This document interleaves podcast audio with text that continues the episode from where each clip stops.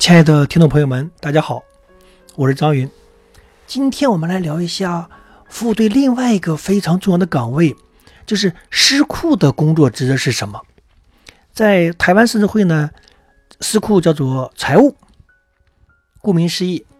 都是管了钱的。那么，关于司库的工作职责，在国际狮子会服务队的标准章程及负责第三条第五节里面讲得很清楚。在我们中国狮子联会的工作细则里面，也有对施库的工作职责的详细的阐述，基本上是大同小异，都是相通的。那么，第一个，施库是受队长和理事会督导的，并且呢，他也是一个理事会的当然理事。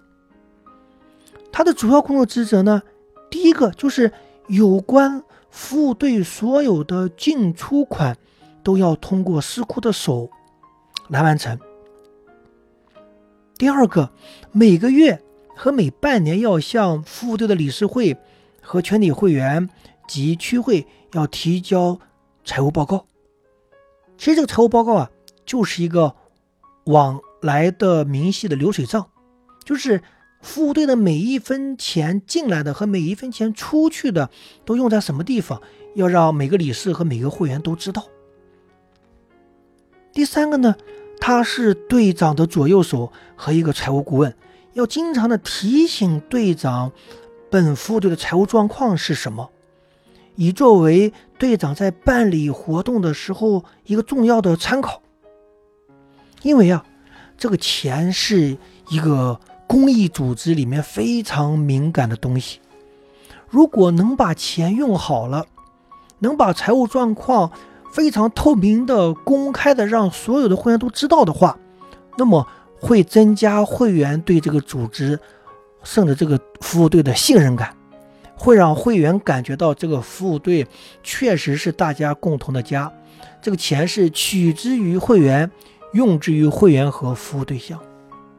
如果这个钱没有用好，没有做到完全的公开和透明呢？那么就会让会员产生一些疑问，甚至不信任，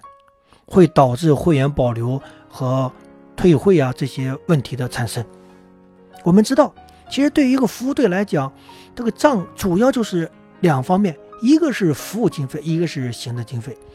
服务经费顾名思义是直接用于服务对象的，比如说我们去做一个服务活动，我们要。把一些物资或者折算成钱的话，只有给到服务对象的这个钱才能作为服务经费。在路途中产生的差旅费呀，等等等等这些，虽然好像也是用于服务，但是它不是直接用于服务对象，而是间接用于的。那么这些都是行政经费，包括我们会员之间的联谊，可能会有一些餐费啊，可能会有一些其他的一些购置物资啊这些费用，这些。费用呢，都是取之于会员，就用之于会员的。所以，我们只需要把服务经费和行政经费各列出两张表出来，然后在每张表里边把它的收支情况讲清楚就可以了。那么，一个合格的服务队的司库，它首先一定要经过区会有关司库的培训，会非常熟悉的填写。狮子会里有关服务队的各种的财务表格，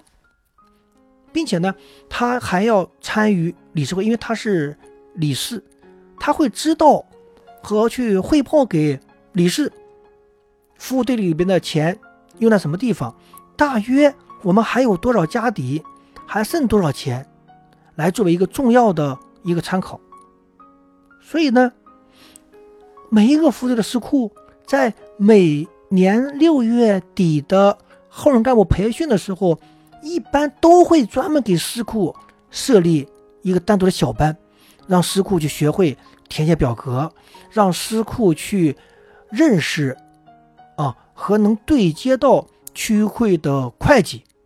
并且知道与每一个区会秘书处如何进行财务表格的来往，包括往来账的来往，因为。根据我们中国狮子联会最新的财务管理规定，是要求每一个服务队的两费也就是行政经费和服务经费都要上交到区域会来统管的，而不允许留在服务队里面自己再建立一个小金库。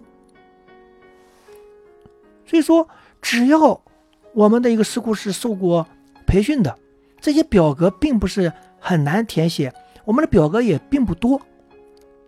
啊。但是我们做的所有的这些的工作，其实都是为了增加会员。对这个服务队的信任。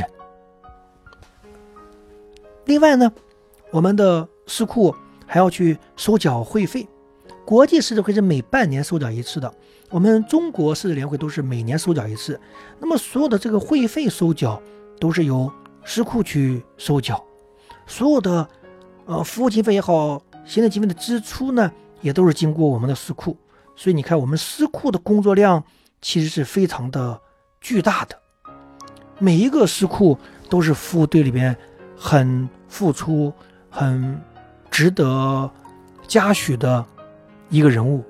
所以感激我们每一个服务队里辛苦付出的优秀